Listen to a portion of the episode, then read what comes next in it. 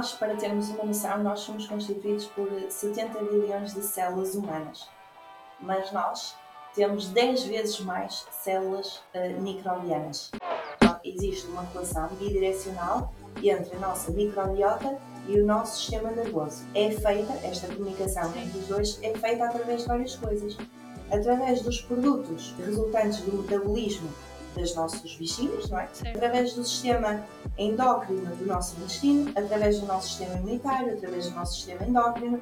Tudo isto permite esta comunicação entre o sistema nervoso e o intestino. Qualquer alteração que haja num sítio ou no outro, ou em ambos, vai criar uma alteração do ecossistema como um todo, não é? Portanto, é normal nós tivermos uma função intestinal saudável, vamos ter uma função mental mais saudável e o contrário também é verdade. Se nós tivermos um intestino doente, também a nível, a nível mental, vamos também uh, estar mais desequilibrados, não é? A nível de clareza, a nível de decisão, a nível de cognição, a nível de memória e tudo isto depois influencia a forma como nós nos comportamos, não é? E agimos perante as situações, portanto está tudo ligado. Olá a todos, o meu nome é Mafalda e este é o podcast Super Us. Aqui vou falar de saúde seja comida, exercício físico, sono ou tudo o que te possa ajudar a ser a tua versão super. O objetivo da Superas é conseguir criar uma comunidade de outliers, pessoas fora do normal, pessoas que querem que está constantemente a melhorar e que não se contentem com estar bem, mas querem estar ótimas, pessoas que não têm medo de lutar pelos objetivos e pessoas que querem ser super. Olá, eu sou a Mafalda, seja muito bem-vindo a mais uma Super Talks. Em novembro lancei o meu programa Super, onde temos a oportunidade de falar de algumas das oito áreas que são imprescindíveis para a tua saúde e para o teu bem-estar. Em dezembro lancei o meu podcast, onde estou a abordar cada uma destas oito áreas, para que consigas ver a importância de cada uma delas.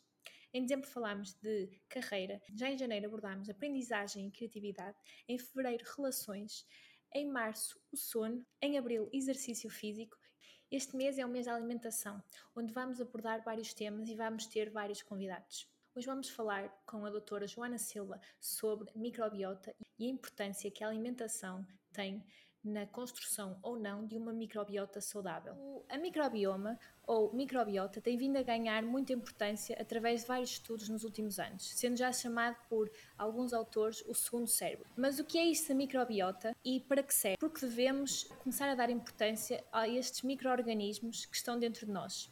Hoje temos connosco a doutora Joana Silva, que é médica especialista em gastroenterologia no Hospital das Forças Armadas, no Porto, e Vamos falar um bocado desta especialidade e a sua relação com o sistema digestivo e com a microbiota.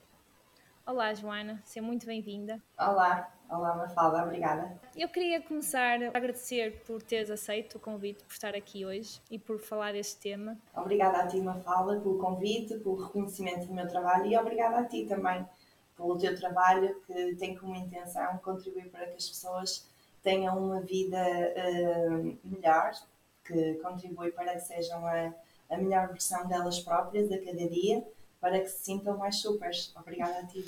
Muito obrigada pelas palavras. Eu queria começar o podcast por falar um bocadinho da, da especialidade em si, também para introduzir aos, aos ouvintes o que é a especialidade de, de gastro, abreviando, e, uh, e qual é a principal função do, do que estuda esta especialidade, nesse caso a parte do sistema digestivo.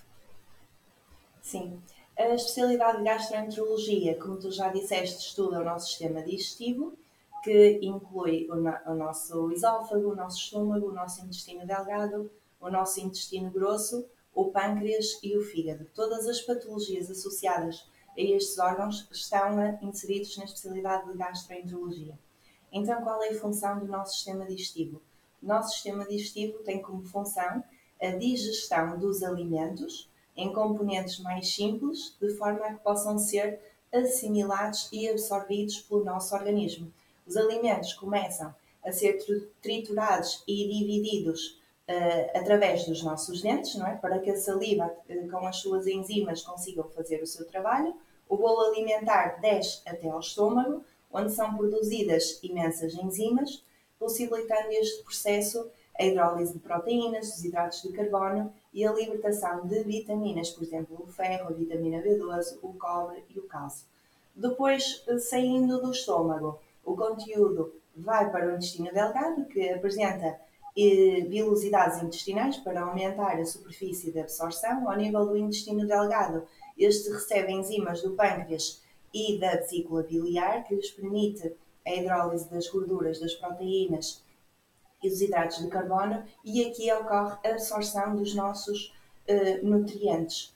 Uh, como vemos, todo este processo de digestão e absorção dos nutrientes que nos mantêm vivos, não é? uh, exige toda uma cooperação e intervenção de vários órgãos e substâncias, e é fundamental que cada um realize de forma o melhor possível, de forma mais eficiente possível o seu trabalho, para não comprometer nem sobrecarregar o trabalho do seguinte, porque se assim acontecer, vamos ter queixas e vamos ter uh, doenças do sistema digestivo. Sim, é arranjo. Portanto, é, é isso mesmo, é, é a função do nosso sistema digestivo, uh, nutre-nos Sim, é, é arranjar um, um, equilíbrio entre todas estas fases do processo, digamos, da digestão da comida, para que não haja desequilíbrio em nenhum deles eh, e que possa comprometer, seja a absorção de nutrientes, seja mal-estar no geral, etc. Isso mesmo, e muito importante é a nossa parte consciente neste processo todo, que é a mastigação.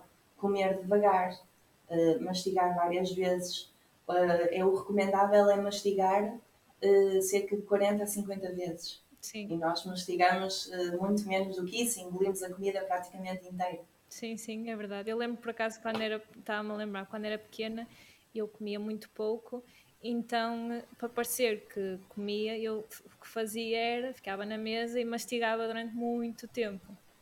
Mas ao longo dos anos fui perdendo esse hábito e agora eu, eu noto que muitas vezes engulo a comida quase inteira. O que pois, é, é um, não faz bem. É, um, mau, é um, um, bom hábito que eu tinha quando era criança que, que acabei por perder. Acho que foi principalmente pelo decorrer da vida de ter mais, menos tempo para comer e de inconscientemente Uh, e acho que isso tenho vindo a tentar trabalhar nisso, mas inconscientemente o, outras coisas se sobrepuseram a que, que, deixaram de que fizeram com que a alimentação não tivesse tanta importância. E eu tenho trabalhado a tentar melhorar isso, mas mesmo assim às vezes um, acabo sempre por e noto que acabo às vezes quase me engasgar por comer a comida inteira, que não faz sentido. pois é, tens de melhorar isso Sim, então. Certo é, é um bocado trabalhar no, no mindful eating e não fazer outras coisas. Exatamente, exatamente. Estar focados na nossa refeição, nas cores dos nossos alimentos, no cheiro, no sabor, porque a nossa refeição refaz-nos, não é? Aquilo que nós estamos a comer neste momento vai ser aquilo que nós vamos ser amanhã. Portanto, é importante que a gente faça esse. É um exercício, no fundo, de autoconhecimento. Sim. É? É uma das grandes formas, que, ou, e, e se calhar uma das mais importantes, que nós temos de nutrir ou não o nosso corpo. Exatamente, exatamente. E ao ter consciência também vamos ter mais, uh, mais propensão a selecionar a comida que nos faz melhor, certo. que tem maior qualidade. Se nós fizermos este processo de forma consciente, vamos ter, uh, vamos ter mais tendência para optarmos por comida saudável em detrimento daquela que não é saudável e que nos vai ser prejudicial sim, se sim. ingerirmos. Sim, sem dúvida, até porque uh, a maior parte das vezes é que nós comemos, queremos comer algo rápido e nem estamos conscientes do que estamos a comer porque estamos ou a, ou a trabalhar ou a ver uma série, etc. E acabamos por depois, se calhar até nos sentimos mal, mas como estamos a pensar noutra coisa, nem nos apercebemos que o nosso corpo não gostou muito daquilo que nós acabamos de comer. Uhum. E para isso é preciso um trabalho de estar consciente para perceber depois, ok, tenho que mudar ou não tenho que mudar. Sim, e ele diz-nos tudo. O nosso corpo fala constantemente connosco, só que nós estamos constantemente a silenciá-lo, a analgesiá-lo com medicamentos. Sim, sim. sim. É, nós aprendemos, quando, quando somos crianças aprendemos a, a falar, mas não aprendemos muito bem, e, e a, aprendemos a falar e, e a, a linguagem de, no nosso caso, português, mas não aprendemos muito bem a linguagem do nosso corpo e aquilo que o nosso corpo e interpretar as coisas que o nosso corpo nos diz. E às vezes é a mais importante, não é? Certo. A linguagem corporal é a mais importante, é o que mais é o que diz mais de nós. Porque Sim. é aquela que transmite a voz da, da, da parte não consciente, que é, corresponde à maioria do nosso ser, porque a parte consciente é muito pequenina. Sim. E é nós transmitirmos o que sentimos na nossa parte consciente através das palavras e o nosso corpo transmite a nossa linguagem na parte não consciente, que é enorme, é aí que estão armazenadas todas as memórias da nossa vida toda, não é? Através do nosso Sim. corpo. Portanto, é fundamental haver esta comunicação e este diálogo entre a nossa parte consciente e o nosso corpo e sabermos falar com ele e interpretar as mensagens que, eles, que ele nos dá. Sim, sim. Eu, por acaso, eh, esta semana estava a ver um curso do, do Joe Dispenza, que é um. Ele fala mesmo muito da parte do consciente e do subconsciente, e ele diz exatamente uhum. o que tu disseste, que é nós temos cerca, cerca de 95% daquilo que nós fazemos é uh, inconscientemente, só 5% Sim. é consciente. E nós só conseguimos mudar efetivamente os hábitos quando acedemos a esse inconsciente, isto é, nós temos que estar conscientes do nosso inconsciente. Exatamente, porque é no nosso inconsciente que estão os padrões e as crenças que nós estamos sempre a repetir. Certo. E há algumas que nos limitam na nossa vida. Então nós temos que ganhar consciência deles para os ressignificar, para os mudar. Exatamente. Então o nosso corpo permite-nos aceder a essa parte. Sim, sim. E por isso é tão importante, seja o mindful eating como simplesmente mindful, sem ser eating, mas mindful, de estar, estamos presentes para conseguirmos, lá está, aceder, estar conscientes deste inconsciente. Sim, e as respirações conscientes também nos permitem uh, ir mais, mais fundo. Sim, exatamente. Sim, todas essas, todos esses métodos.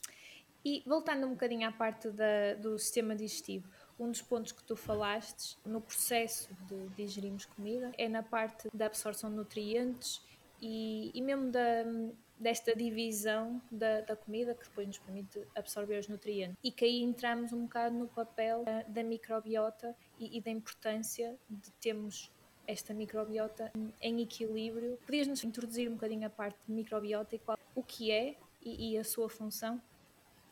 Uhum. Nós, para termos uma noção, nós somos constituídos por 70 bilhões de células humanas, mas nós temos 10 vezes mais células uh, microbianas. Temos cerca de 100 trilhões de micro-organismos, bactérias, fungos, vírus, protozoários.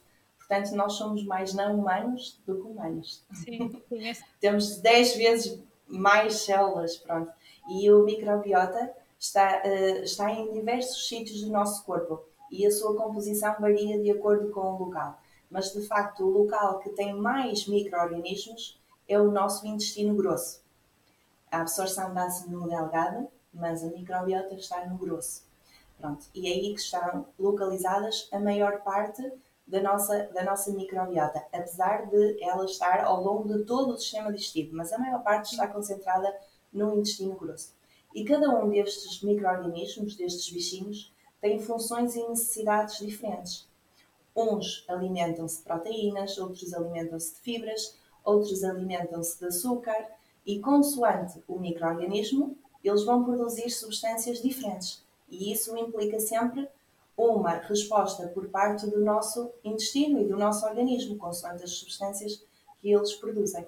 Por isso, a composição da nossa microbiota é sempre influenciada pelo nosso estilo de vida, pelas nossas escolhas alimentares. Somos nós que decidimos quais são os micro-organismos que alimentamos e quais são aqueles que deixamos morrer. Portanto, no fundo, nós é que criamos o nosso ecossistema, o nosso equilíbrio sim.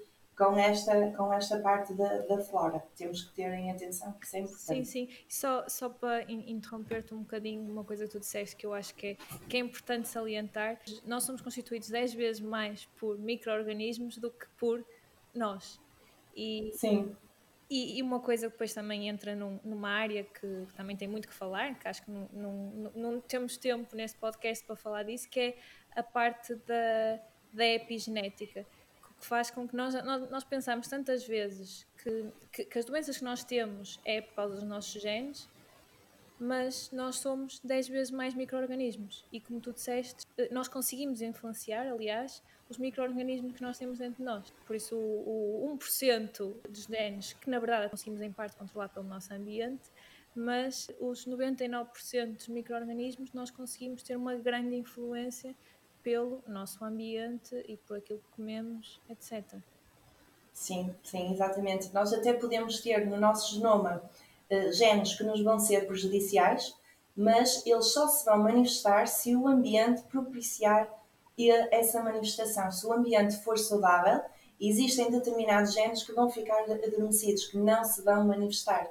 E este ambiente pode ser também determinado pela microbiota. Se a microbiota for má, vai criar um ambiente mau e se calhar até vai predispor à manifestação destes genes. Se cuidarmos da nossa microbiota, assim como do nosso stress, da nossa alimentação, de tudo, vamos propiciar, propiciar um ambiente positivo e então esses genes já não se vão manifestar. Sim.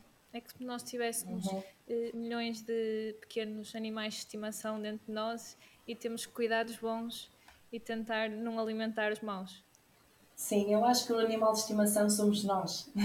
Certo, depois, sim, nós, nós, depois vamos, nós depois vamos morrer e eles vão ser responsáveis pela degradação do nosso organismo. Sim, sim. E, e pronto, e depois volta tudo, eh, volta, volta tudo à estaca zero. Certo. Depois vamos nutrir os solos, eh, pronto, etc. É todo um ciclo. É todo um ciclo, exatamente. Podias introduzir um, um pouco o, as principais funções dos, deste, da microbiota? Sim. Olha, existem várias funções que estão associadas à nossa microbiota. Vou-me focar nas principais, que é a síntese de vitaminas, por exemplo, a vitamina K, o ácido fólico, vitamina B12, riboflavina, a biotina, a tiamina, piridoxina, vitamina D. Tudo, todas estas vitaminas podem ser produzidas pela nossa microbiota.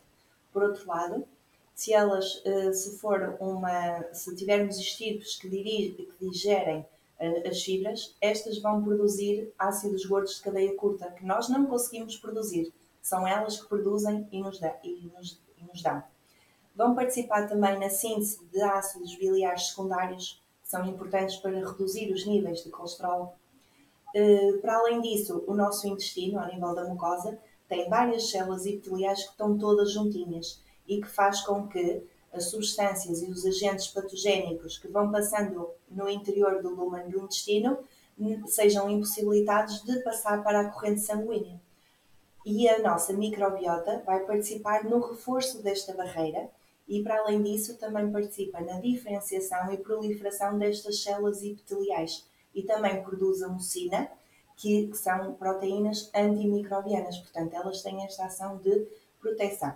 Para além disso, também participam na maturação das células do nosso sistema imunitário, eh, na modelação e expressão de genes das células endócrinas do intestino, que regulam a saciedade, e na síntese de dois neurotransmissores muito importantes, que é a serotonina, que é a hormona do bem-estar, que nos permite a regulação do humor, e, por sua vez, da melatonina, que é a hormona do sono, que regula o sono. Portanto, todas estas substâncias, estes neurotransmissores e estas funções, a nossa microbiota tem eh, este papel, uhum. sim. Falaste da parte dos nutrientes, não só a absorção dos, dos nutrientes, como nós conseguimos ter acesso a esta a dividir e, e, a transformar em nutrientes que nós podemos absorver, se eu percebi bem. E, uhum. depois uma das partes também falaste que é muito importante, o sustentar de uma camada que separa o intestino, o exterior, o interior, do interior do exterior, exatamente, e fazer Sim. com que seja uma idealmente uma camada impermeável que só determinadas vitaminas boas é que Entrem. é que entram para dentro de nós. E essa, essa é uma das partes muito importantes que depois também vamos falar um bocadinho mais à frente do que, do que pode acontecer se, se esta, digamos, esta camada não estiver totalmente impermeável. Sim, sim, no, no, nos casos em que existe permeabilidade aumentada do intestino. Certo. Sim. E, e, depois outra, outra função também importante que tu falaste foi a parte de ser muito importante para a nível do sistema imunitário. Nesta parte aqui é importante no sistema imunitário por esta parte da impermeabilidade. Exatamente. E para além disso, a microbiota também intervém mesmo na formação de células do sistema imunitário que estão nas camadas mais profundas da mucosa. Hum. Elas, elas, elas participam no reforço da camada e depois existem determinadas células do sistema imunitário que, que reagem numa fase inicial se houver um agente que passe por essa, por essa barreira, se passar por essa barreira, existe ali uma, uma tropa, não é? Que está, que está à frente e a microbiota intervém também na formação dessas células do sistema imunitário, que estão nessa fase de trás. Elas, elas uh, permitem o reforço à frente e depois também permitem a formação de células do sistema imunitário, que é aquela barreira que está atrás, no caso dos agentes patogénicos e das substâncias passarem. Depois, se conseguirem passar os agentes patogénicos por isto tudo, depois entram na nossa corrente sanguínea e causam processos inflamatórios sistémicos, que depois têm outras repercussões mais sistémicas, não é? Sim. Mais gerais para o nosso corpo todo. Mas elas intervêm neste, nestes processos todos ao nível da parede do intestino. Basicamente, a microbiota também funciona como, digamos, o, como tu disseste, o general que está a criar as tropas para nos defender dos, Exatamente. patogénios. Exatamente, é à frente, a infantaria. vai alinhar a infantaria à frente. Certo. Sim. E depois, uma das outras funções que também falaste foi na, na produção das hormonas, nas duas que falaste, a hormona do bem-estar, a serotonina e a de dormir. Isto é, o, aqui o papel da, da microbiota, não só na nossa, digamos, na parte da saúde mental, como também no sono, que indiretamente também está ligado à saúde mental e à nossa produtividade. Exatamente, está tudo ligado. A nossa microbiota, se estiver doente, pode explotar casos de depressão e de ansiedade, mas por outro lado, os casos de depressão e ansiedade também podem despolutar uma disfunção da nossa microbiota, porque as pessoas mais deprimidas uh, estão mais predispostas a, a, serem mais sedentárias, a comerem se calhar mais porcarias, uh, ah, e portanto certo. isto vai usar o nosso a nossa microbiota. Por outro lado, se a nossa microbiota não estiver saudável, vai reduzir os níveis de serotonina e as pessoas vão ficar deprimidas. É tudo um ciclo. E, uh, e tem-se feito estudos em que um, as pessoas deprimidas uh, fazem-se transplantes de dadores saudáveis para dadores não saudáveis, para pessoas deprimidas. E alguns efetivamente melhoram. Aqui, uh, transplantes... De, fe de fezes.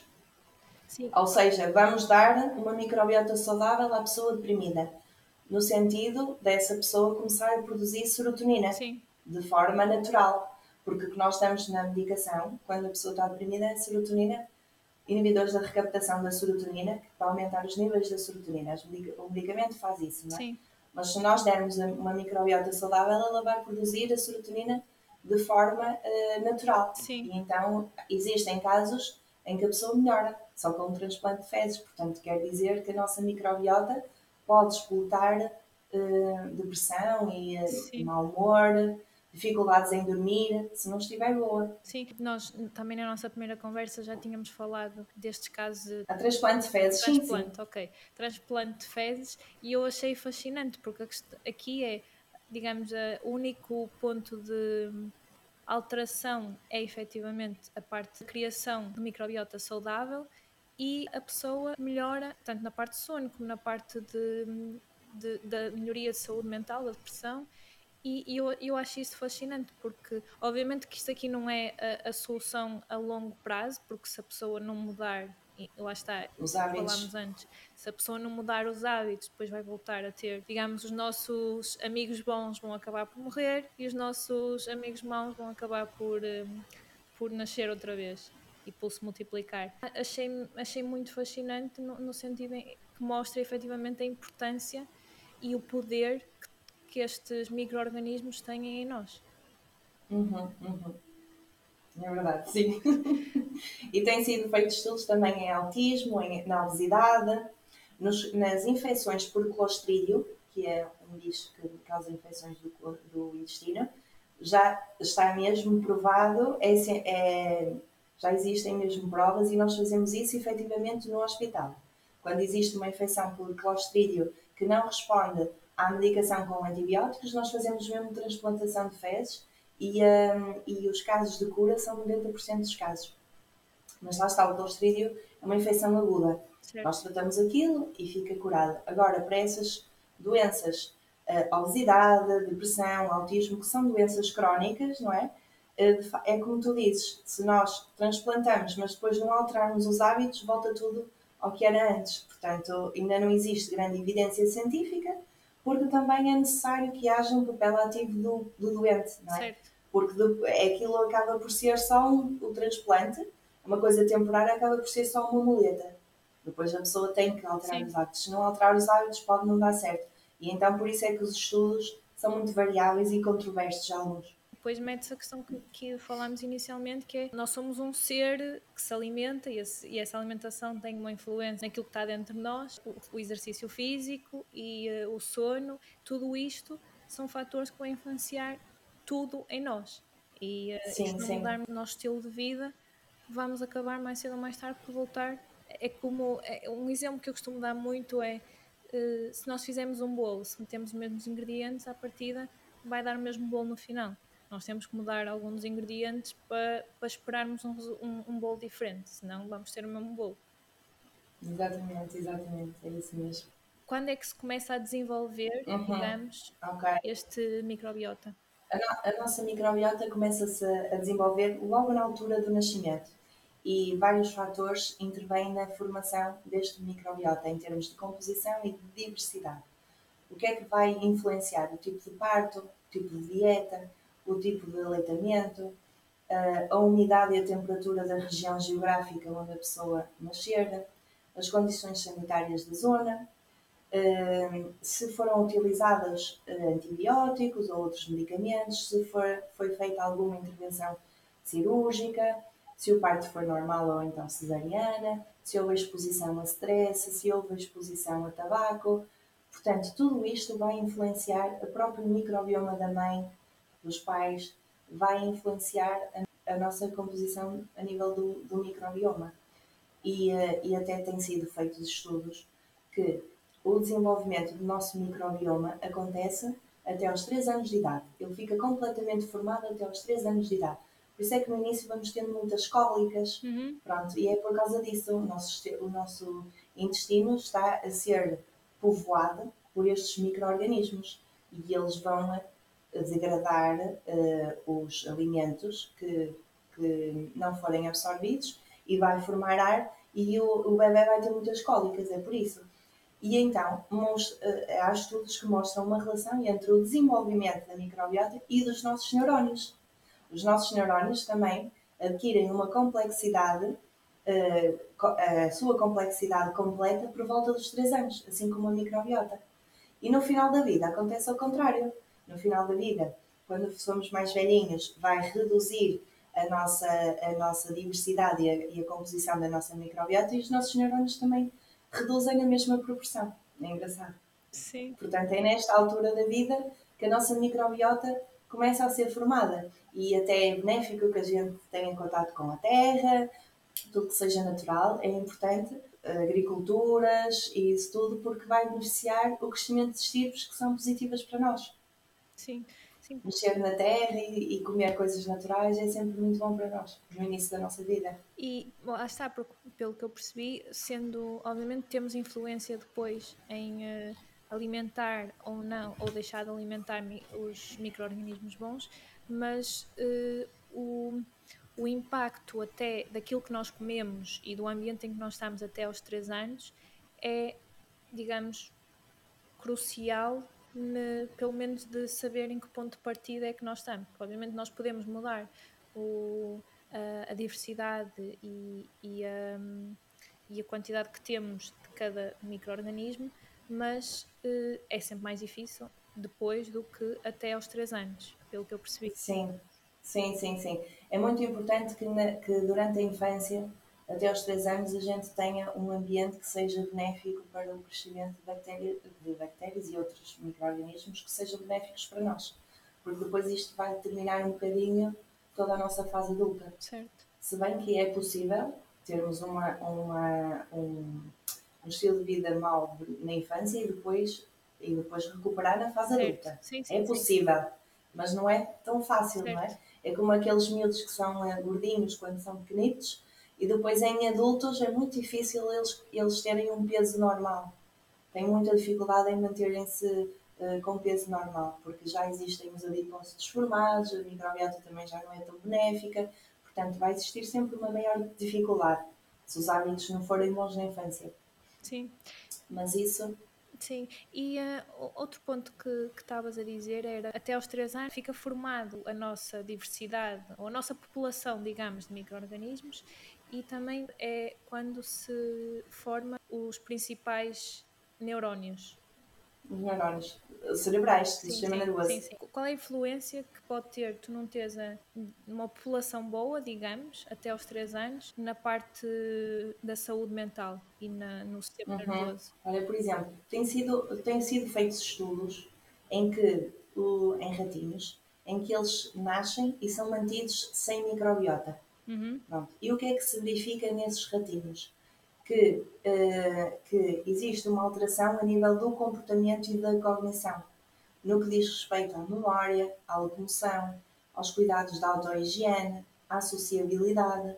Portanto, existe, se eles não tiverem uma, se não tiverem microbiota, ou se tiverem uma microbiota que não é benéfica, podem ter este, estas alterações a nível da cognição, a nível do comportamento. Uhum. Porquê? Porque vai vão haver ah, a secreção de neurotransmissores que eh, privilegiam esta, esta disfunção comportamental e cognitiva. Porque nó- existe uma relação bidirecional entre a nossa microbiota e o nosso sistema nervoso. E esta relação entre os dois é feita, esta comunicação Sim. entre os dois é feita através de várias coisas. Através dos produtos eh, resultantes do metabolismo dos nossos bichinhos, não é? Certo. porque cada um produz as suas coisas através destes produtos, através do sistema endócrino do nosso intestino, através do nosso sistema imunitário, através do nosso sistema endócrino. Tudo isto permite esta comunicação entre o sistema nervoso e o intestino. Atenção, que- e o nervo vago. O nervo vago toda a gente já ouviu falar. É importante perceber que o nosso sistema nervoso não está só aqui. Nós, nós temos o nosso sistema nervoso, mas está em todo o corpo. Nós estamos religados por sistema nervoso. É só fiozinhos, é tipo internet. Pronto. Portanto, o sistema nervoso e o intestino estão relacionados, mas uma coisa não está aqui e outra coisa está aqui. Sim. Está tudo conectado, não é? E a conexão é feita através destas, destes eixos, de- destas vias e, destes, e destas substâncias todas. Então, qualquer alteração que haja num, num, num sítio ou no outro, ou em ambos, vai criar uma alteração do ecossistema como um todo, não é? Vão se interinfluenciar no fundo. Portanto, é normal que nós tivermos uma função intestinal saudável, vamos ter uma função mental ou cerebral mais saudável e o contrário também é verdade.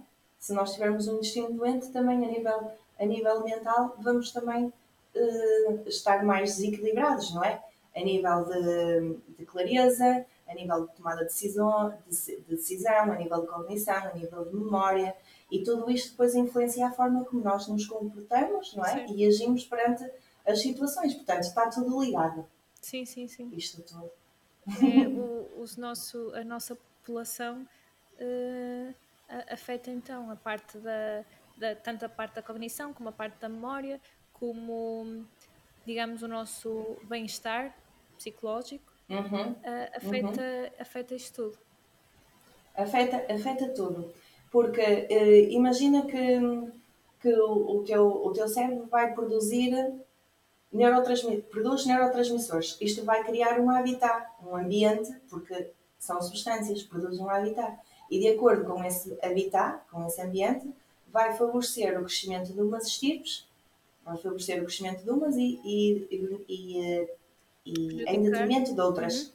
Em detrimento de outras. E de acordo com aquelas que forem beneficiadas, vão ser produzidas substâncias, não é? E toda esta informação, ah, e estas substâncias depois vão atuar ao nível do intestino, que produz determinadas secreções também, e, e existem alterações também na motilidade, não é? A nível intestinal é isto que acontece. Depois, toda esta informação vai ser levada até, até ao nosso sistema nervoso. E essa informação é levada ao nosso sistema nervoso, vai determinar a produção de determinados neurotransmissores que influenciam o nosso comportamento e a nossa cognição. Se eu percebi bem, é os, os micro-organismos vão produzir de- determinados neurotransmissores e determinados componentes que vão influenciar o nosso sistema nervoso. Por sua vez, o sistema nervoso vai produzir determinados neurotransmissores e determinados eh, componentes que vão influenciar o nosso, eh, os a nossa população de micro-organismos. Exatamente, porque e, to, e todo este sistema vai influenciar o quê? A nossa bioquímica, a nossa fisiologia. Certo? E isso determina o quê? A forma como nos sentimos, não é? Se, se a nossa bioquímica e a fisiologia neste momento for boa, vamos nos sentir bem. Se não, vamos nos sentir mal. E isto influencia o quê? A forma como nos sentimos, o nosso estado emocional. Sim, sim. E o nosso estado emocional influencia o quê? A forma como nós percebemos e como nós interpretamos as situações com as quais nos deparamos, não é? E também vai influenciar a forma como nós tomamos as decisões. E a forma como tomamos as decisões vai influenciar o nosso futuro. Portanto, ah, está tudo ligado mesmo. Sim, sim. Não há. Sim, até porque é um, depois tem, também tem a ver com o que falamos inicialmente, que é aquela parte inconsciente de como nós vemos a vida, aqueles 95% do nosso inconsciente vai influenciar tudo o que fazemos. E, tudo o que fazemos. E esses 95% inconsciente vão ser influenciados não só por aquilo que já vivemos, mas pelo, por aquilo que o nosso corpo tem, seja a nível de neurotransmissores, eh, hormonas, tudo aquilo que o nosso corpo está a produzir. Exatamente, e, esse, e essa bioquímica toda é resumida no nosso sistema emocional. O nosso sistema emocional, no fundo, pode, é o resumo da nossa bioquímica. É? é? um resumo da bioquímica do nosso corpo, a forma como nos sentimos, o nosso estado emocional é este resumo de tudo isso neurotransmissores, das hormonas, do nosso sistema imunitário. Sim. Portanto, se nos sentimos bem numa, na maior parte do tempo, é porque o nosso sistema imunitário está ok, é porque as nossas hormonas estão certo. ok, nossa microbiota também. Pronto. Sim, sim.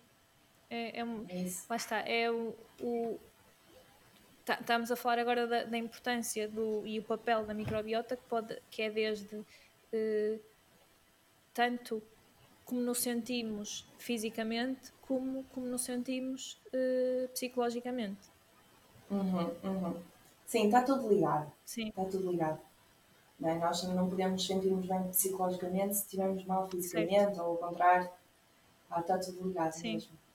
E, não há como dividir. Certo. O que é que as pessoas podem fazer para tentar incentivar os, os bons micróbios a crescerem? Ok. Uh, vou falar de quatro pontos que considero essenciais: a alimentação, o exercício, o sono e trabalhar a nossa maturidade emocional para gerirmos melhor as emoções do nosso dia a dia.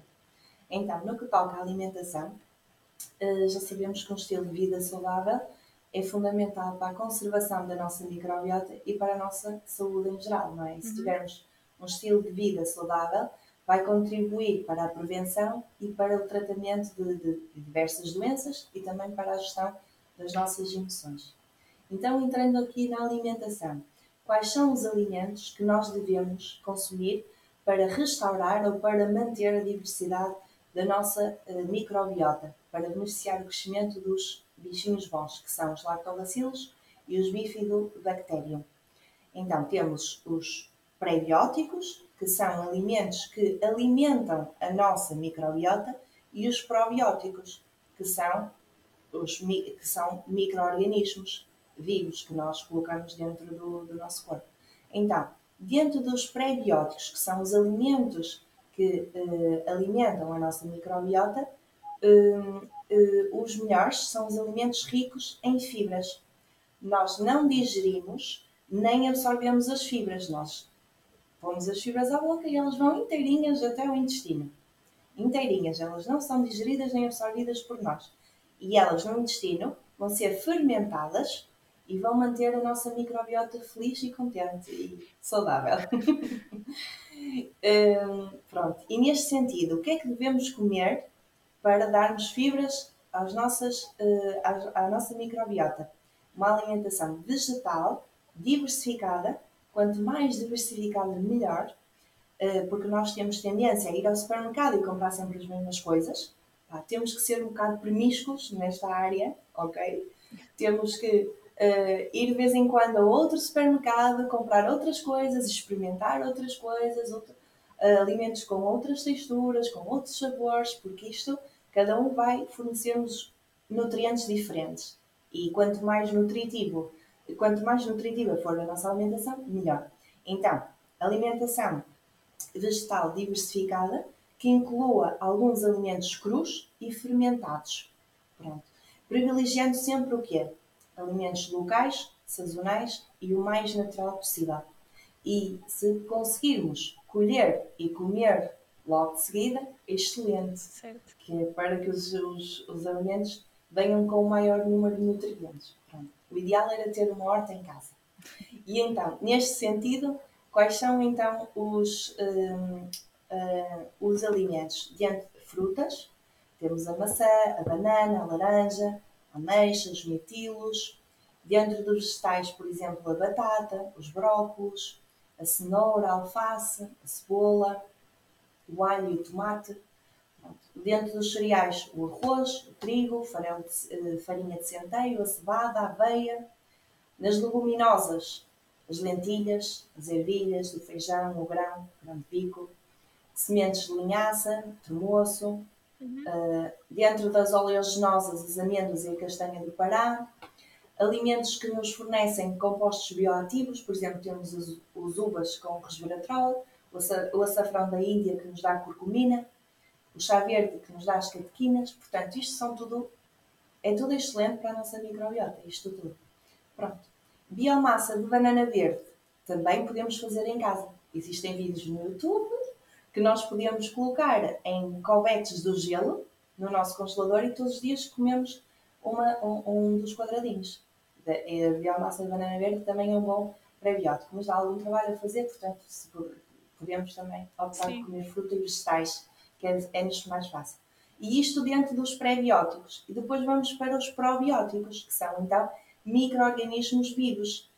Um, e são então os lactobacilos e os bifidobacterium. Onde é que podemos encontrá-los? No iogurte, nos pickles. Podemos fazer pickles em casa, é muito fácil, é vinagre, sal e água só. Uh, e são mais saudáveis do que aqueles que a gente compra. Em bebidas como o kefir, podemos fazer em casa também, é só, comprar, é só ter os bichinhos e leite, e em cada três dias coamos e vamos ter o iogurte ou o queijo se quisermos. Ok? Kefir é super fácil de fazer. A kombucha, sopa de miso, ou então os probióticos, que são suplementos. Agora, quero deixar aqui uma nota, que nós já falamos anteriormente. Não vale a pena estarmos a consumir os probióticos, que são os bichinhos bons, se depois não os vamos nutrir nem alimentar. Se depois não lhes dermos as fibras, que é aquilo que eles gostam, eles vão morrer. E vai outra vez a população má, vai outra vez sobrepor-se. E então vamos continuar a ter queixas digestivas passado um ou dois meses. É? Sim. O... Nós temos que os alimentar com as coisas que eles gostam, que sim, são as fibras. Lá está. O, o ideal é, é juntar os, os pré-bióticos com os probióticos, que é para conseguirmos Exatamente. não só ter os bichinhos, mas alimentá-los para que eles acabem não, morram. não morram passado algum tempo. Exatamente. Se optarmos por alimentos processados, açúcar, uh, gorduras saturadas e hidrogenadas, tudo isto vai beneficiar o crescimento das estirpes más. Sim. Na parte, só antes de passar novamente para a parte dos probióticos, na, na nos pré-bióticos, um, falaste da parte da fibra e de tentar procurar vários alimentos. É, é um bocado tentar um, usar o, conceito de comer o arco-íris, tentar variar nas cores. Podem, por exemplo, uma coisa que eu, que eu já sugeri um, a algumas pessoas é escolherem um dia, por exemplo, um fim de semana, e nesse dia, tipo sábado ao almoço. Sábado ao almoço têm que experimentar um, um uh, legume que nunca tenham comido. E, e, é uma forma também de fomentarem a vossa criatividade e procurarem receitas novas, etc. Exatamente, exatamente. Essa diversidade é muito importante. Ir a vários sítios, uh, escolher diferentes alimentos, diferentes vegetais, porque a nossa tendência é sempre comprar as mesmas coisas no, no mesmo sítio. E os supermercados não nos dão grande diversidade, não é? Porque eles não conseguem. Sim, sim. Mas se formos a vários sítios, isso é sim. é possível. E há também em Portugal, eu agora não a recordar o nome, mas depois quando depois do podcast vou procurar e posso deixar em baixo. Eu quando estava em Portugal, eu tinha Uh, digamos, uma fidelização que de 15 em 15 dias recebia um cabaz em que eu só podia escolher um, um, um alimento que não queria mas de resto não podia escolher o que é que tinha o cabaz. E aquilo vinha um cabaz de, por exemplo, 4 kg com vários alimentos orgânicos e eram da época, obviamente, porque aquilo era por zonas. Eu estava na zona da Aveira uhum. e recebia um cabaz de 4 kg. Isso é uma forma também de não só ajudar os produtores locais, mas também comemos, tentamos diminuir o espaço que há entre a, a colha do alimento, colhermos o alimento e o momento em que estamos a, a comer, que é um bocado também do que estavas a falar. Sim, e comer uh, alimentos da época também faz todo sentido, porque se aqueles alimentos, se a natureza está dela aqueles alimentos, é isso que faz mais sentido para o nosso corpo. Não faz sentido estarmos a comer alimentos de outros países ou quando não são, uh, ou quando não são na época. Sim, porque, por exemplo, eu estava agora a, a pensar, nós temos uma, uma microbiota uh, de acordo com o ambiente em que nós estamos e também aquilo que os no, as nossos, principalmente a nossa mãe, comia quando nós estávamos lá e como é que nascemos, etc.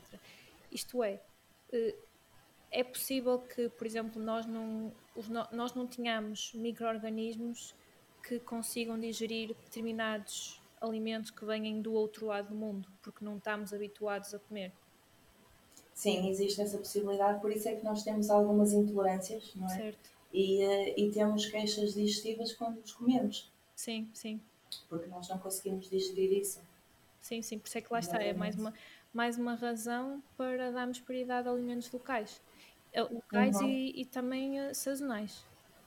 Uhum, exatamente, exatamente. Sim. Pronto, e da área da alimentação, pá. Em relação ao exercício físico, uh, também tem sido têm saído vários estudos que mostram uma relação positiva entre a saúde da nossa microbiota e a realização de exercício físico. Mas dentro do exercício físico temos uma enorme variedade de tipos de treino, não é? Certo. Um, pronto, mas na minha opinião e aquilo que eu aconselho sempre é que a pessoa faça uma média de 3 a 4 horas por semana de exercício físico de intensidade moderada e que escolha uma atividade que goste, de forma a que a prática seja consistente. Certo. Porque a consistência é o mais importante, não é? Sim. E se for uma coisa que a pessoa goste de fazer, eh, essa consistência será mais facilmente uhum. mantida. mantida. Pronto. O exercício físico moderado e regular, quando complementado por uma dieta equilibrada, vai contribuir para a redução da inflamação e da permeabilidade eh, intestinal e vai beneficiar o crescimento das estirpes boas na nossa microbiota. Portanto, o exercício físico Sim. também é bom para a nossa microbiota. Não descurando nunca a alimentação. Sim. Não é? Exato. Depois temos o sono. Pronto. E dentro do sono, já sei que fizeste um podcast em fevereiro relativamente Sim. ao sono. Pronto. E sabemos que 40% da, das pessoas não têm uma qualidade adequada do seu sono, não é? E é durante o sono que ocorre a regulação de tudo o que acontece durante o dia. Por exemplo, o ganho de massa muscular, a regulação do nosso metabolismo, a consolidação da informação, o armazenamento da informação na memória, excluir aquilo que não interessa, tudo isto se faz durante o sono. Portanto, um sono adequado é super importante. E como é que é um sono adequado? É aquele que é pouco fracionado, a pessoa acorda sem despertador e com a sensação de carga completa, aquela sensação de carga de 100%, quando o telemóvel está a 100%. Uhum. Nós devemos acordar assim, com a carga a 100%, não é 50%, porque senão ao meio-dia já vamos estar a zero. Certo. Pronto. E o que é que contribui então para uma boa qualidade de sono? Estabelecer uma rotina de horários, não é? Para dormir e para acordar. Convém sempre dormir antes das 10 horas da noite.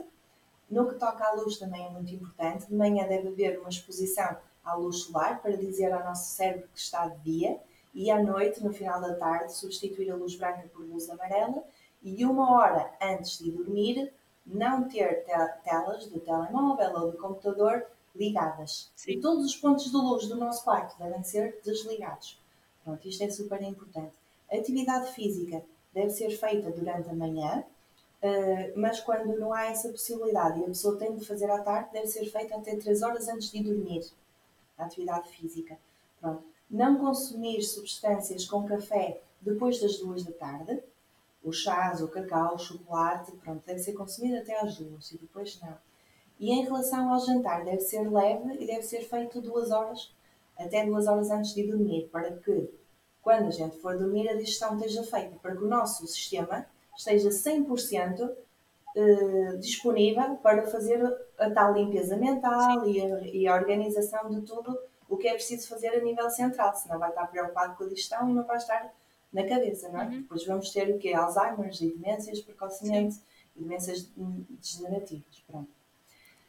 Para quem faz cestas, antes das três e com uma duração curtinha de menos de 30 Sim. minutos. Pronto. E estes são os conselhos a nível de sono.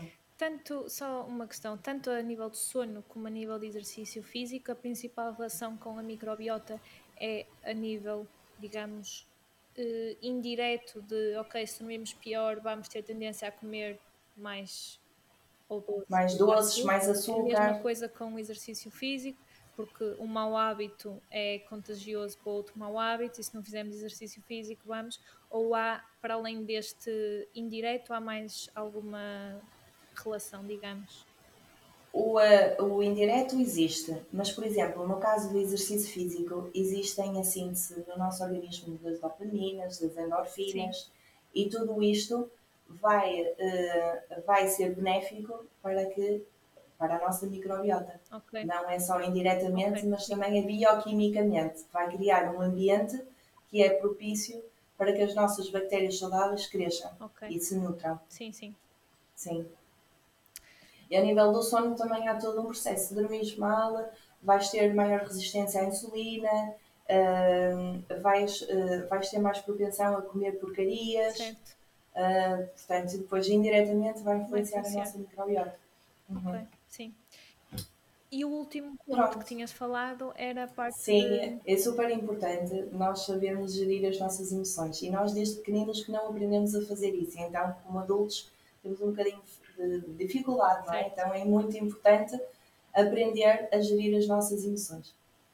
E, uh, e neste processo, uh, penso que é super importante aprender a descansar a nossa mente, porque nós sabemos descansar o corpo, que é deitar, que é dormir, mas a nossa mente não, e ela está constantemente a pensar no passado ou no futuro. É? Nós estamos sempre com a mente fora do corpo, ou atrás, ou à frente, Sim. nunca está junto do corpo, então é super importante estabelecer este equilíbrio, estar com a mente focada no momento presente, não é? Estar em silêncio.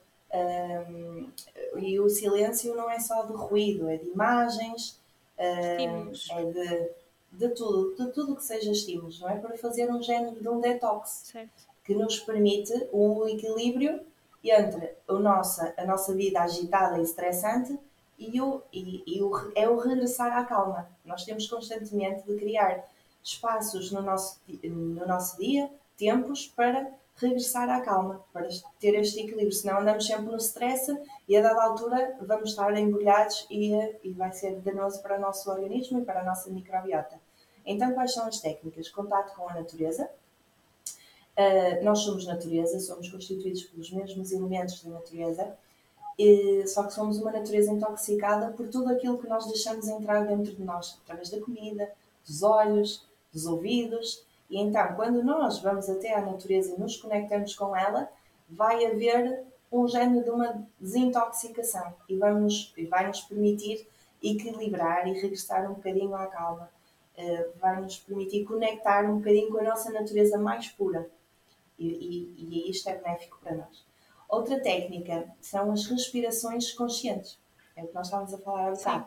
Que pode ser, a, a nossa respiração pode ser usada como uma corda para uma corda para limitar a liberdade da mente, para a do mar, no fundo, quando esta nos está a levar para sítios que não nos são favoráveis.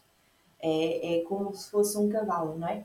E à medida que a mente se concentra só na respiração, o que vai acontecer é que as camadas mais profundas da nossa consciência ficam expostas e vão ser libertadas memórias e emoções que nos são prejudiciais e que nos estão a limitar no nosso dia a dia. Portanto, este processo de respirações conscientes também é muito importante, porque no fundo a respiração consciente permite-nos mudar a consciência do mundo exterior para o mundo interior. E este movimento, quando realizado de forma diária e consistente, permite-nos amenizar estados de ansiedade e stress. Sim. Porquê? Porque quando nós começamos a respirar devagarinho, vamos dizer ao nosso corpo: está tudo bem, estamos num Sim. local calmo, está tudo bem, está, estamos num local seguro. E então ocorre a ativação do sistema nervoso parasimpático. Saímos do simpático, que é o stress, é o cortisol, e a adrenalina e entramos no parasimpático, que é as endorfinas, a dopamina. Sim. Portanto, é este regressar à calma que a respiração nos permite. Pronto, outra forma é meditar. Sim, só, só uma coisa em relação à parte da respiração que eu acho mesmo interessante que eu há uns tempos li um, um livro que era chamava-se Respirar, que é James Nestor, e, e ele falava precisamente disso, ele falava da parte de que nós podemos usar a respiração tanto para dar o sinal ao nosso corpo que está tudo bem, como, como disseste, mas por outro lado também podemos fazer outros tipos de respiração que nos ajudam de forma controlada a gerir com o stress quando uh, no futuro tivermos stress. Isto é, nós vamos fazer uma respiração que por norma fazemos quando estamos mais estressados, mas num ambiente controlado, que é estamos sentados, por exemplo, a fazer esse, essa respiração, uh, esse tipo de respiração, e que vai nos ajudar quando estivermos numa situação de stress a lidar melhor com essa situação. E, então... É o que nos permite o exercício. É, é... Quando estás a fazer o exercício, faz-te isso, porque tu estás com uma, com uma, com uma respiração muito acelerada. E quem faz exercício de forma frequente faz isso. Sim. durante o exercício. Então, quando entra numa situação de stress, recupera mais facilmente. Yeah, entra no basal mais facilmente. Sim, sim. Porque está habituado a fazer isso no exercício. Exatamente. É como uhum. treinamos um. Queremos, trein, queremos aumentar o nosso glúteo ou queremos aumentar nossa, a forma como lidamos com o stress, vamos treinar agachamentos ou vamos treinar as determinadas respirações. Exatamente, é isso mesmo que acontece. Sim. É muito engraçado. Depois temos a meditação que é uma técnica que, eh, que permite uh, também gerir melhor as emoções e que no fundo consiste em quê? Em estar conectado com o momento presente. É estar presente.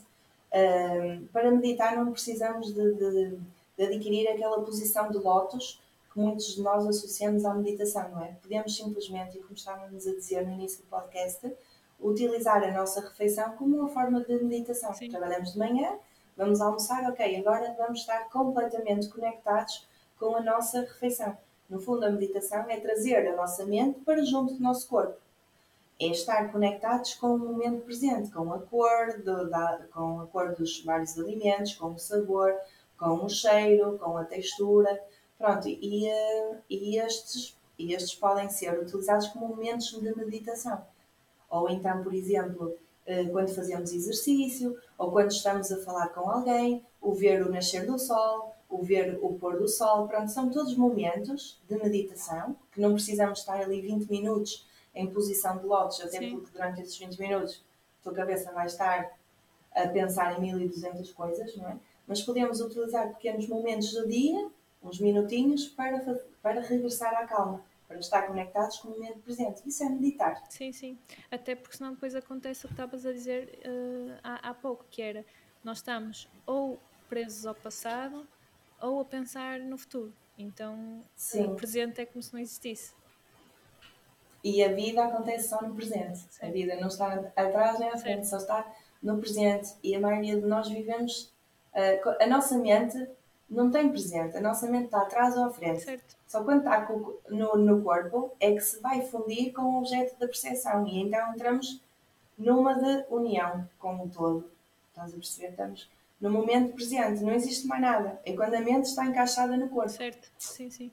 O que é que acontece se uma pessoa já tiver algum tipo de desequilíbrio nesta microbiota? Quais são as principais coisas que estas, pessoas, que estas pessoas podem fazer, seja para corrigir uh, ou, ou, quais são as, e quais são também as principais doenças que podem existir uh, relativamente a, a, um desequilíbrio da, da microbiota? Quando temos um desequilíbrio da microbiota, normalmente dizemos que temos uma disbiose, que é o tal desequilíbrio da nossa flora intestinal. E 60% das pessoas têm queixas eh, relacionadas com a disbiose. E há vários fatores que podem influenciar a nossa microbiota neste sentido, por exemplo, intervenções terapêuticas, condições de higiene, o nosso estilo de vida, os hábitos alimentares, a utilização de antibióticos, tudo isto pode causar a disbiose. E por falar em antibióticos, nós integramos na, de tal forma os antibióticos uh, na nossa vida moderna que ao utilizá-los nós vamos matar tudo, não é? Os bons e os maus. Certo. E por isso, uh, e para além disso, também estamos a criar resistências que nos tornam mais vulneráveis uh, aos micro-organismos que vão surgindo, não é? Os antibióticos uhum. são aquela coisa que, que não nos é benéfica e que, e que prejudica a nossa flora intestinal. Uh, quando existe uma alteração da nossa flora intestinal, podem haver doenças ao nível gastrointestinal, ao nível metabólico, uh, a nível imunitário ou ao nível do sistema nervoso central. Pronto. E antes de eu focar nas principais patologias uh, digestivas associadas à desbiose, eu vou falar aqui de dois de dois pontos que considero importantes, que é a permeabilidade intestinal e, a, e a formação de temal. Temal é, quer dizer, é uma substância que é produzida quando a nossa microbiota não está saudável, que quer dizer N-óxido de trimetil, trimetilamina, um, e que pode contribuir para a manifestação de doenças sistémicas e do, do sistema imunitário. Portanto, vou falar um bocadinho destes okay. dois, uh, rapidamente. Uh, quando a nossa flora está desequilibrada, então pode contribuir para o aumento da permeabilidade intestinal. E nós falámos há bocado que uh, as nossas células epiteliais estão todas juntinhas. Quando há aumento da permeabilidade intestinal, o que ocorre é uma quebra desta membrana estrutural, as células vão ficar afastadas e há passagem de substâncias que não nos são benéficas para a corrente sanguínea, uhum. não é? E isto, isto pode levar a uma ativação sistémica do nosso sistema imunitário, não é? Que interpreta essas substâncias como agentes que são patogénicos, há a produção de citocinas inflamatórias, ocorre recrutamento das células do sistema imunitário com intervenção ao nível de todas as mucosas. O que é que isto leva? Uh, vamos ter manifestações ao nível de sinusite, otites, bronquites, asma, uh, candidíases, uh, cândida vaginal, por Sim. exemplo, infecções urinárias de repetição. Portanto, todos estes sintomas podem estar relacionados com uma alteração da microbiota intestinal quando esta aumenta a permeabilidade intestinal, quando existe uma, uma aumento da permeabilidade intestinal. O que é que nós fazemos quando temos uma infecção urinária, uma sinusite? Vamos pôr antibiótico que vai só perpetuar certo. o aumento da permeabilidade intestinal. Nós estamos a tratar o problema, mas estamos a perpetuá-lo. Sem querer, mas estamos. Sim. Um, para além Uh, para além, do uh, para além do desequilíbrio da nossa microbiota contribuir para a permeabilidade intestinal, há outras coisas que também provocam este aumento de permeabilidade intestinal. Quais são? São os alimentos que têm uh, elevado peso molecular, como o trigo, o milho, a soja, transgénicos, como, por exemplo, a caseína, que é uma proteína do leite de vaca, certo. o amendoim, o açúcar, pronto. poluição, medicação, álcool, componentes de plástico, stress, tudo isto aumenta a nossa permeabilidade intestinal. Pronto. No que respeita, no que toca à formação de temal, a temal é então produzida no intestino depende da formação inicial de um composto que é a trimetilamina, presente uh, trimetilamina porque Por uma microbiota que é má, que são bactérias de filos Firmicutes, uh, proteobactéria, pronto, não interessa. São por, este, esta substância é produzida por micro-organismos que são maus para nós. E a produção de trimetilamina por estes bichinhos está geralmente associada ao consumo de alimentos que contêm colina e a lecitina, os ovos, carnes vermelhas, laticínios, alimentos que contêm carnitina, bebidas energéticas, carnes e alimentos que contêm a própria temal, que é o peixe e os frutos do mar. Portanto, se, tivermos, se comermos estes alimentos que eu disse agora, na presença de uma microbiota que não é boa para nós, vamos ter formação de temal. E quando ela não é excretada de forma eficiente pelo nosso organismo, o que é que vai provocar? Vai provocar formação de placa aterosclerótica, isto vai fazer com que hajam eventos cardiovasculares, uh, uh, que é infarto agudo do miocárdio, AVCs, também propencia um estado inflamatório sistémico, aumento da hipertensão arterial. Portanto, tudo isto pode ser explotado pela Sim. tal formação de temal. Pronto. Sim. Ok, e é isso. Mas só, só duas perguntas, porque basicamente aliás, uma pergunta, uh, porque tanto na parte da, da permeabilidade como na, na, no segundo ponto que falaste da formação de mal, disseste alguns alimentos uh, que podem ser uh, prejudiciais. Na parte da, da permeabilidade falaste de, não me vou lembrar agora de todos, mas a caçaína, falaste do amendoim, e na parte do açúcar, do açúcar e no, no segundo ponto falaste de ovos, peixe, carnes vermelhas. Estes alimentos são prejudiciais para pessoas que tenham uma, digamos, uma população de microbiota uh, desequilibrada. Exatamente, exatamente. Eles só, uh, uh, estes alimentos só são prejudiciais se tivermos bactérias dos filos Firmicutes, uh, proteobactéria e actinobactéria, que são as más. Okay. Na presença das boas, estes alimentos não vão causar sintomas. Sim, sim, sim. Acho que era, eh, essa parte aí é importante porque, obviamente, depois vai ser muito individual, porque a microbiota de cada pessoa é, vai ser diferente e uh, é importante perceber se uh, as pessoas têm algum sintoma que possam demonstrar que têm algum desequilíbrio na microbiota, se calhar até voltar a, a equilibrar, digamos, pode ser importante evitar, evitar esses alimentos. Mas depois pode, depois, não quer dizer que tenham que evitar esses alimentos uh, ad Sempre. Sim. Uhum, uhum. Exatamente. Numa primeira fase, evitar esses alimentos, adquirir um estilo de vida saudável para beneficiar o crescimento de bactérias boas e depois ir reintroduzindo devagarinho Sim por alimento por alimento para ver como se sentem. E o nosso corpo vai nos dizer. O corpo diz sempre se nos está a fazer bem ou não, a pessoa sente. Sim.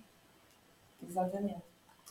Pronto, e agora, uh, falando da, da, da patologia gastrointestinal que está mais frequentemente associada à desviose, é o síndrome do intestino irritável. O síndrome do intestino irritável é uma das doenças gastrointestinais mais frequentes, a sua prevalência é de 11%, e é o motivo de 30% das consultas de gastroenterologia.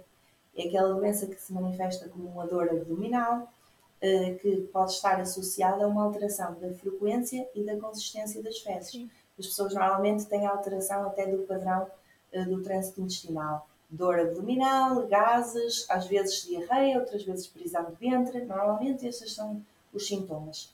Pronto, para fazer o diagnóstico desta, desta doença, como é que nós fazemos? É um diagnóstico de exclusão. Só vamos, hum, vamos excluir outras doenças que dão estes sintomas também e se os exames complementares diagnósticos não mostrarem nada e se o paciente tiver estas queixas, nós vamos dizer, ok, é um síndrome do intestino irritável, uhum. porque a nível de exames complementares diagnósticos vai estar tudo ok, vai estar tudo normal. E esta doença pode ter várias causas, não, não tem só uma causa, não tem, a causa não é só uma alteração da microbiota intestinal, pode ter outras causas ambientais, uh, genéticas, após uma infecção, alterações psicossociais, ter outras causas. A nível da abordagem terapêutica é desafiante e muitas vezes até frustrante para o doente e para o médico. Na minha opinião, a relação entre o médico e o doente é muito importante. É importante que seja uma forte relação e que haja uma forte confiança entre o médico e o paciente. Um, a ingestão de alimentos neste, nestes pacientes é um dos fatores mais frequentemente referidos como responsáveis, como responsáveis pelo agravamento dos sintomas e estes sintomas por si, associados ao consumo de, de alimentos, o medo da sua ocorrência e a ansiedade Sim. antecipatória vão contribuir para que o doente tenha uma reduzida qualidade de vida.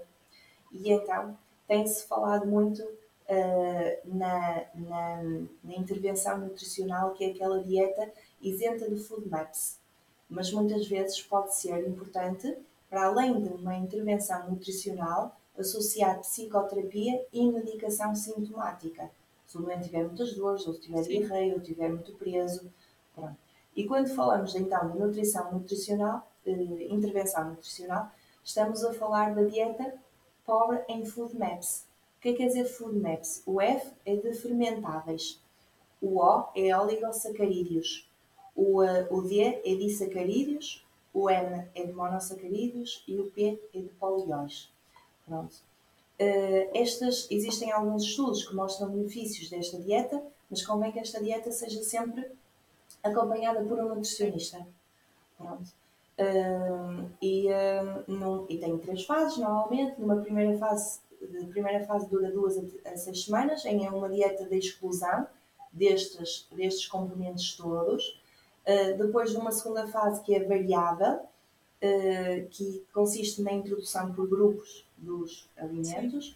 E numa terceira fase, é a fase de estabilização, em que o doente já vai ser capaz de saber quais são os alimentos e que quantidades lhe estão a causar os sintomas. Sim. E nesta altura já vai ser capaz de evitar os alimentos que lhe causam mal-estar e que lhe causam as queixas. Não é? Sim, é, é um bocado tentar procurar a causa raiz, porque lá está, aqui pode ser muita coisa. O desequilíbrio da microbiota pode ser a causa ou pode ser a consequência também, se eu percebi bem. Uhum. Sim, sim, é isso mesmo. Pronto, é, é isso, porque é isso mesmo. É, aqui é um bocado é fazer um bocado de Sherlock Holmes a tentar procurar o, eh, o que é que é causa e o que é que é consequência. E que obviamente nem sempre é fácil. E a, a dieta que estavas a dizer agora, que é a dieta de, a dieta de eliminação. Pobre em food maps. Pobre em Sim. Que, que basicamente funciona como se fosse uma dieta de eliminação em que eliminas e depois voltas a reintroduzir e, e aí é, ainda é mais importante ouvir o corpo e perceber, ok, agora que eu tirei, como é que te sentes? Agora que Vamos reintroduzindo por grupos, é? primeiro os oligosacarídeos e depois os monossacarídeos, porque eh, eh, podemos, eh, podemos sentir-nos mal com, com um alimento de dos grupos, mas não com os certo, outros. Exato. Então isto vai nos permitir, sim, sim. no fundo, saber quais são os alimentos que nos estão a fazer mal e depois evitá-los. Sim, sim. Sim, até porque estavas a dizer que uh, cerca de 11%, se não me engano, das pessoas têm esta doença. Mas se calhar uhum. uh, os 11% são os 11% uh, diagnosticados, porque Sim. pode haver mais pessoas que se calhar têm sintomas Queixas. mais leves, mas como estão preocupadas com outra coisa, uh, nem dão tanta atenção a isso e acaba por nunca ser diagnosticado. Exatamente, é isso mesmo. E depois outras doenças que fazem diagnóstico diferencial com esta, com o síndrome do intestino irritável é a doença celíaca ou sensibilidade ao glúten, não é? Que é uma doença autoimune que é causada por uma intolerância ao glúten, que é uma proteína que é encontrada no trigo, na aveia, na cevada, no malte, no centeio. E nesta doença existem mesmo anticorpos que são produzidos pelo nosso sistema imunitário contra o glúten. Pronto, e os anticorpos presentes nas pessoas com doença celíaca, na presença de alimentos que contenham glúten, vão reagir, exatamente, vão reagir e causar inflamação, e esta inflamação vai agredir a mucosa do intestino delgado. E em vez de ter as suas velocidades, vai ficar atrofiada. As velocidades vão atrofiar, o que faz com que não haja absorção eficiente dos uh, nutrientes, dos alimentos. E então vamos ter as mesmas queixas que tínhamos no síndrome do intestino irritável. Vamos ter diarreias, vamos ter dor abdominal, vamos ter ar, que é a flatulência. Pronto. A sensibilidade ao glúten é muito semelhante ao síndrome do intestino irritável, porque nós vamos ter sintomas, mas não vamos ter nem os anticorpos, nem a atrofia da, da, da mucosa do intestino delgado. É muito, a sensibilidade ao glúten é muito semelhante ao síndrome do intestino irritável, é uma doença uh, funcional. Os doentes com doença celíaca podem comer à vontade arroz, batata, o milho, mandioca, leguminosas, frutos secos, eh, vegetais, frutas, isso podem comer tudo à vontade. Depois, a outra doença que nós temos de excluir é a intolerância à lactose. Pronto. E quando existe intolerância, vai, é quando, quando existe intolerância é quando nós não conseguimos metabolizar o alimento, ou seja, não conseguimos digerir nem absorver. E uh, os, os nutrientes não vão ser utilizados pelo nosso organismo, não é? E o, mais, o exemplo mais frequente é esta intolerância à lactose. Quando não existe a enzima, que é a lactase, que quebra a lactose. A lactose é quebrada em glicose e galactose, Sim. a lactase. Quando nós não temos a, a, a, lactase, não vai haver esta divisão e não vai haver absorção dos nutrientes. Uhum. E as pessoas intolerantes à lactose uh, esta não vai ser uh, esta não vai ser absorvida e vão, ser, vão ter só sintomas gastrointestinais. Flatulência, dor abdominal, as diarreias. Pronto, que é diferente da alergia, eh, da alergia ao leite, não é? Intolerância à lactose é diferente da alergia ao leite.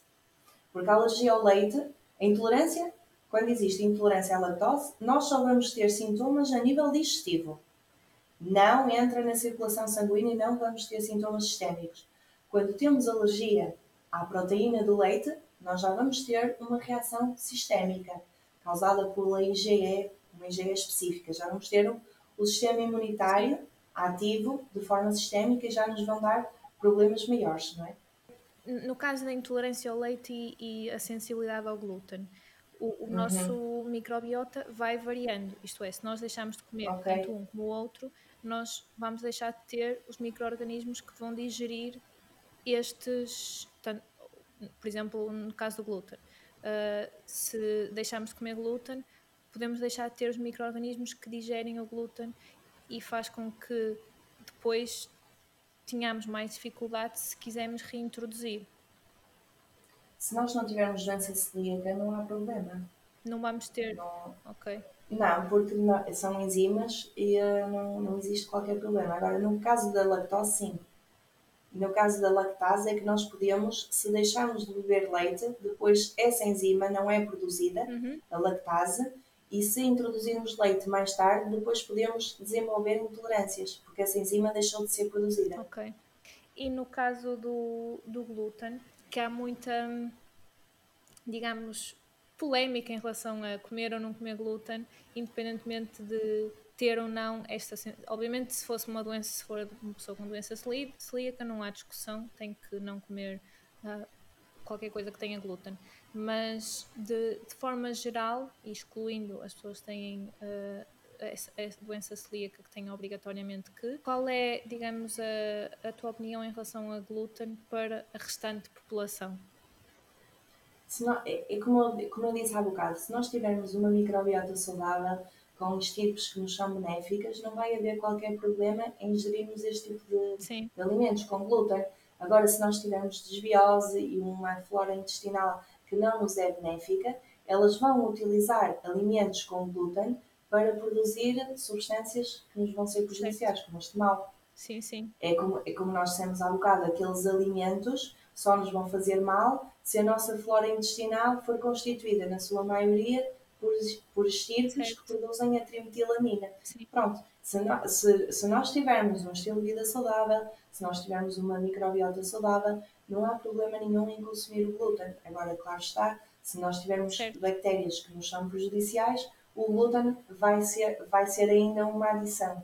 Uh, ou seja, vai, adicionalmente vai nos prejudicar certo. em termos de sintomas digestivos. Sim, sim, sim. Lá está, a base é, é tentar manter ou, uh, ou manter ou criar uma microbiota saudável. Uhum, uhum. Sim, tá. Uh, muito obrigado mais uma vez por, uh, por teres vindo ao podcast. Eu queria te perguntar só se há alguma rede social que queiras deixar para as pessoas te contactarem. Sim, eu tenho uma, uma página no Instagram uh, que se chama Joana Silva Lifestyle ou então no Facebook, que se chama Saúde e Desenvolvimento Pessoal, onde coloco conteúdo puramente informativo, pronto, e educativo. Uh, e, no, e às vezes as pessoas mandam mensagens e eu normalmente tenho meia horinha por dia para responder essas mensagens, com dúvidas. Sim. Pronto, e eu vou lá colocando dicas que nos ajudam a nutrir de melhor forma o nosso organismo, nutrir através da boca, através dos nossos olhos, através dos nossos ouvidos, pronto. Eu ponho lá dicas que, que no fundo nos ajudam a nutrir o nosso organismo da melhor forma e por outro lado também um, a silenciar os tais a meditação, as respirações, pronto, tudo isso eu ponho sim. lá no, uh, nas minhas páginas, sim. Conteúdos para que nos ajudem a melhorar de uma forma holística. Exatamente, exatamente. Eu coloco lá os conteúdos de forma a que a pessoa se desenvolva como um todo. Sim. Não é? De forma, é como um todo. De forma a permitir que a pessoa Sim. seja uma versão, melhor versão dela. Ajudá-la nesse sentido. Uh, e eu, ao partilhar aquilo, também vou aprendendo. São Sim. coisas que eu vou adquirindo para mim e ao escrever é uma forma de, de ficar mais uh, consciente e ficar consistente, porque eu se, se partilhar aquilo, eu vou seguir aquilo, porque eu não Sim, vou dizer claro. às pessoas para fazerem algo que eu não faça. Sim, sim, sim. Portanto, sim. também é, é muito bom para mim, sim. por isso é que também o faço. Pronto, mais uma vez muito obrigado e espero que, que os nossos ouvintes tenham gostado e tenho a certeza que eles, que eles aprenderam muito hoje. Obrigada, obrigada, Mafalda. Obrigada. Obrigada, um beijinho. Beijinhos. Obrigada. Acabaste de ouvir mais uma Super Talks. Espero que de alguma forma isto tenha incentivado a alimentar os bichinhos que tens dentro de ti da melhor forma. Se gostaste, podes partilhar com os teus amigos, podes colocar um gosto. Podes ainda subscrever ao canal e ativar o sino para que recebas notificações sempre que eu lançar um novo vídeo e vamos nos tornar super juntos.